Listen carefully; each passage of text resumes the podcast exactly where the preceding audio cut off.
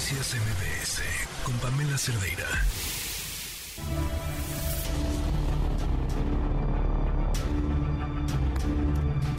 Son las 5 de la tarde con 34 minutos y esta es la historia que nos tiene este martes. Yo, Ali Resendiz. Este es el infierno que enfrentan las madres que han perdido una hija por feminicidio. Soy Bianca Yesenia Labastida Contreras, madre de Bianca Fernanda Moreno Labastida. Su feminicidio fue el 21 de febrero del 2018 en Playa del Carmen, Quintana Roo. Yo el 21 de febrero recibo una llamada de su roomie diciéndome que sufrió un golpe en la nariz y que le está saliendo sangre. Desde ese día empezó mi calvario. Nunca imaginé que ese golpe en la nariz, como lo dijo la roomie, era mentira. Era una golpiza, lo que ella recibió una golpiza que la llevó a su muerte y a su feminicidio. Cuando iba viajando hacia Quintana Roo, supe que también habían puesto en detención a Alan, que era el exnovio de mi hija, cuando yo lo mandé para que pudiera ver y auxiliar a mi sobrina que estaba en ese momento allá que también fue al hospital general en donde se encontraba mi hija, donde me dijeron que estaba viva todavía. Cuando llego al aeropuerto de León, el 22 de febrero, me entero que Alan estaba detenido por principal sospechoso. Entonces hice unas llamadas para pedir auxilio y para que lo sacaran a Alan de la cárcel, porque no era posible si él me estaba contestando, él ni siquiera sabía lo que le había pasado a mi hija. Entonces conseguimos que lo sacaran de la cárcel. Alan fue el que me recibió ahí llegando al aeropuerto de Cancún. Fuimos inmediatamente para ver qué era lo que estaba pasando. Fuimos a la fiscalía. Ahí teníamos eh, aparte de que ya habían, se había reconocido el cuerpo, empezó también nuestro calvario a ver, a ver este, personas de servidores públicos indolentes que no hacen bien su trabajo y groseros. Ellos manejaron siempre, desde un inicio manejaron que era robo con violencia lo que hicieron con mi hija, que se metieron a robar, pero realmente lo único que hacía falta en esa, en ese, en esa casa era su Mac y qué casualidad que también hacía falta la Mac de la Rumi pero nada más mi hija estaba golpeada, totalmente golpeada de la cara, estaba desfigurada de su cara. Fue todo un mes que yo no supe nada.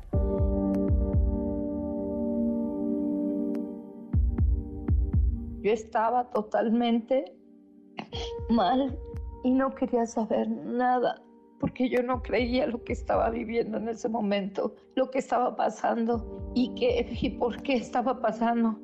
Se les hablaba a los, a los servidores públicos y no nos decían nada, nos decían que estaban en investigación.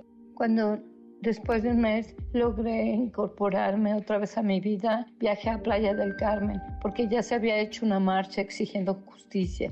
Cuando llegué yo a la Fiscalía de Quintana Roo de Playa del Carmen, no tenían el expediente, tenían 20 hojas y no sabían si dármelo, me mandaban a un lado, me mandaban al otro y me decían que lo tenía la Fiscalía de la Mujer, que en ese entonces la líder o la, la jefa era Guadalupe Reyes Pinzón que era la jefa del departamento de, de la violencia contra las mujeres y por razón de género.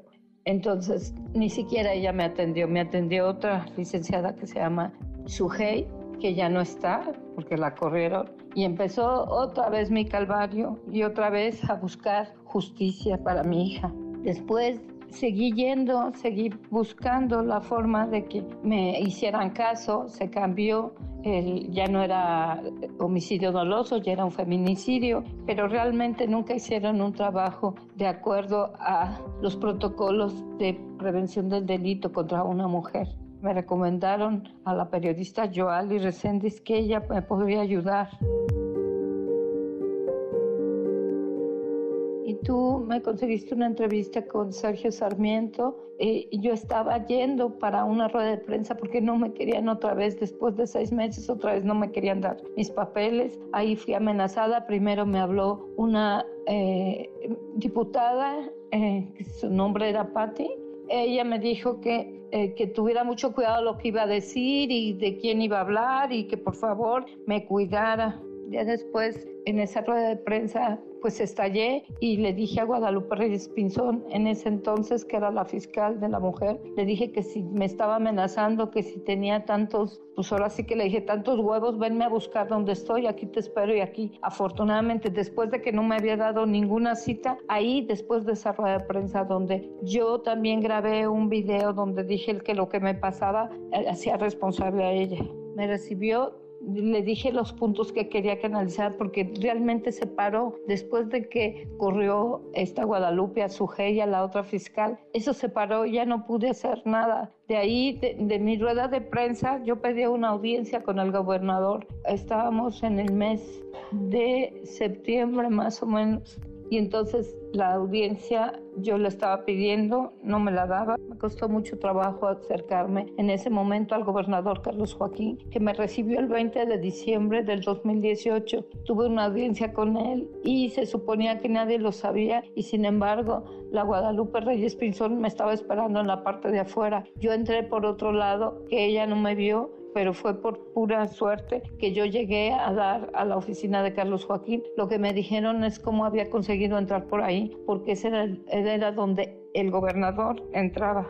Ese 20 de diciembre del 2018 cambió mi vida porque me presentaron, ya habían destituido al fiscal Miguel Ángel Sen y ese día el gobernador me presentó al fiscal Montes Oscar Montes de Oca por actividades del gobernador en ese entonces, Carlos Joaquín, él me dejó con él y él se fue a, realizar sus actividades y desde ahí yo le expuse todo, todo. Después de cinco años de en donde hubo una exhumación, donde también los procesos cambiaron, los procesos de inteligencia pudimos, metimos una solicitud para que se girara de, de aprehensión, lo cual el mismo, ese juez que se llama Nicolás Pinzón no los autorizó para girar la orden de aprehensión contra la detenida, bueno, la supuesta, la presunta ADN. Fue el 10 de mayo, fue la primera audiencia de vinculación al proceso. Sus abogados que en ese entonces eran tres, eh, pidieron que les dieran más tiempo porque no tuvieron tiempo para estudiar el caso y para poder tener pruebas en contra este, para, su, para su defender a la presunta.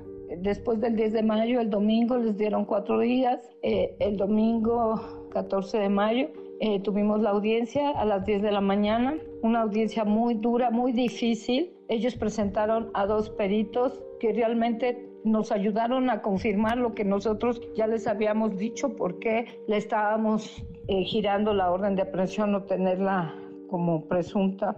Pero Desafortunadamente, pues se vio luego, luego que el juez, después de que la defensa no presentó nada, porque ahí eran seis abogados, no presentaron nada, a ella la llama a declarar y le cree todo lo que ella dice, sin haber leído o haber visto que la carpeta, ella tenía muchas inconsistencias en sus declaraciones y no decía la verdad. Ahí fue donde otra vez mi mundo se me derrumbó porque por hoy, hoy por hoy, y aunque me digan lo contrario, de que nosotros, o sea, bueno, que yo esté a favor o en contra de la fiscalía, pero sí puedo decir que el fiscal Montes de Oca llegó a reconstruir mi carpeta. Es con esto la fiscalía que se logró avanzar en mi caso respecto a todas las omisiones que se hicieron anterior con la fiscal Reyes Pinzón.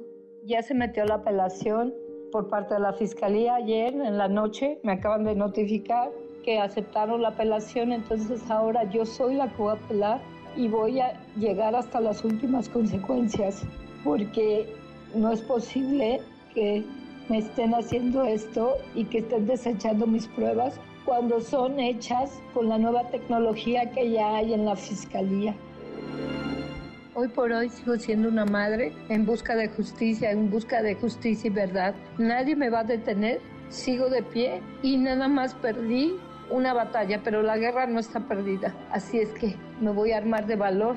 Como he sido resiliente todos estos años, nadie me va a detener si ya esperé cinco años, ¿qué más puedo perder en esperar más? Soy Joali Resendiz y si tienes una denuncia, escríbeme a periodismo a toda prueba gmail.com o sígueme en mis redes sociales, en Twitter o en Facebook. Me encuentras como arroba Joali Resendiz.